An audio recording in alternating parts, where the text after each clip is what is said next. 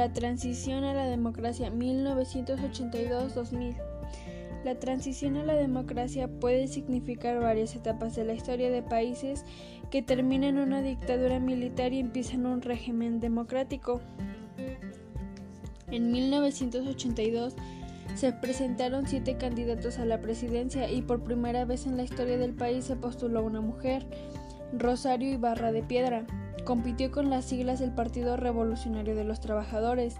En 1988 se realizaron las primeras elecciones verdaderamente competidas del siglo 2000. Tras el famoso incidente de la caída del sistema la noche del cómputo electoral, los resultados solo fueron defendidos por el gobierno y el partido ganador. En medio de una crisis de credibilidad, inició un nuevo ciclo de reformas electorales.